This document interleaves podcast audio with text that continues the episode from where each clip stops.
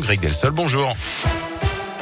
Et à la une, on commence par vos conditions de circulation pour ce week-end prolongé. Il y aura du monde aujourd'hui dans la région. C'est orange dans le sens des départs. En revanche, ce sera vers les autres jours, mais également pour les retours pendant ces trois jours. On reste sur la route avec ce nouvel accident mortel dans l'un. Hier, une femme de 43 ans originaire de l'Isère a perdu la vie à Belay. La victime conduisait une camionnette de livraison. Elle a percuté un camion toupie qui transportait du ciment au début d'après-midi. D'après les premiers éléments, elle se serait déportée sur la gauche dans un virage. C'est le 29e décès sur les routes hein, du département depuis le début de l'année. Elle tente d'agresser son éducateur avec un couteau à pain. Une fille de 18 ans a été placée en garde à vue à Saint-Etienne dans la Loire hier. Cette jeune placée dans un foyer n'aurait pas apprécié une remarque d'après le progrès. Après une altercation verbale, elle a tenté de l'attaquer avec cette arme improvisée. L'éducateur a réussi à esquiver. La jeune fille a pris la fuite avant de revenir et d'être interpellée. Elle sera jugée prochainement. Le bras de fer entre le Sénat et le gouvernement sur le pass sanitaire. Les sénateurs, principalement de droite, ont voté hier un texte qui ramène du 31 juillet au 28 février la prolongation des mesures de freinage de l'épidémie. Il prévoit également une sortie du pass territoire par territoire. Députés et sénateurs qui tenteront de s'accorder la semaine prochaine sur une version commune en commission mixte paritaire. En cas d'échec, hein, c'est l'Assemblée nationale qui aura le dernier mot.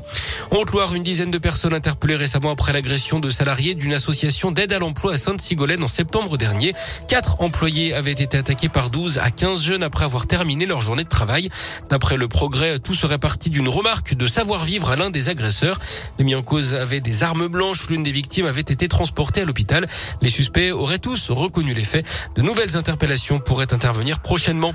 Ne parlez plus de Facebook. Il faut désormais dire Meta. C'est le nouveau nom du groupe de Mark Zuckerberg pour mieux représenter toutes ses activités. Alors rassurez-vous, le nom de ces différents réseaux sociaux reste inchangé. On garde Facebook, Instagram, ou encore WhatsApp pour le moment. Les JO d'hiver 2030 vont-ils se dérouler en Auvergne-Rhône-Alpes D'après le Dauphiné libéré, la région y réfléchit très sérieusement et notamment la Savoie.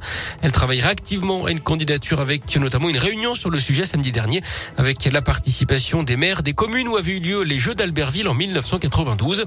En revanche, le comité national olympique n'a pas encore été consulté. Le projet qui a quand même peu de chance hein, d'aboutir, surtout avec la tenue des Jeux olympiques à Paris en 2024. En rugby, c'est officiel. Franck Azema est le nouveau manager de Toulon. L'ancien coach de Clermont succède à Patrick Colazo. Reste désormais à régler un litige qui l'oppose à la SM. Le club auvergnat estime qu'un document de non-concurrence existe, ce qui obligerait Toulon à s'acquitter d'indemnités s'il souhaite s'offrir les services d'Azema.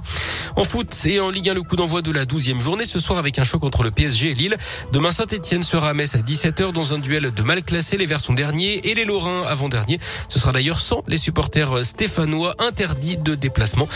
Dimanche notez ce match de gala au Montpied à Clermont. Les Auvergnats reçoivent Marseille à partir de 20h45.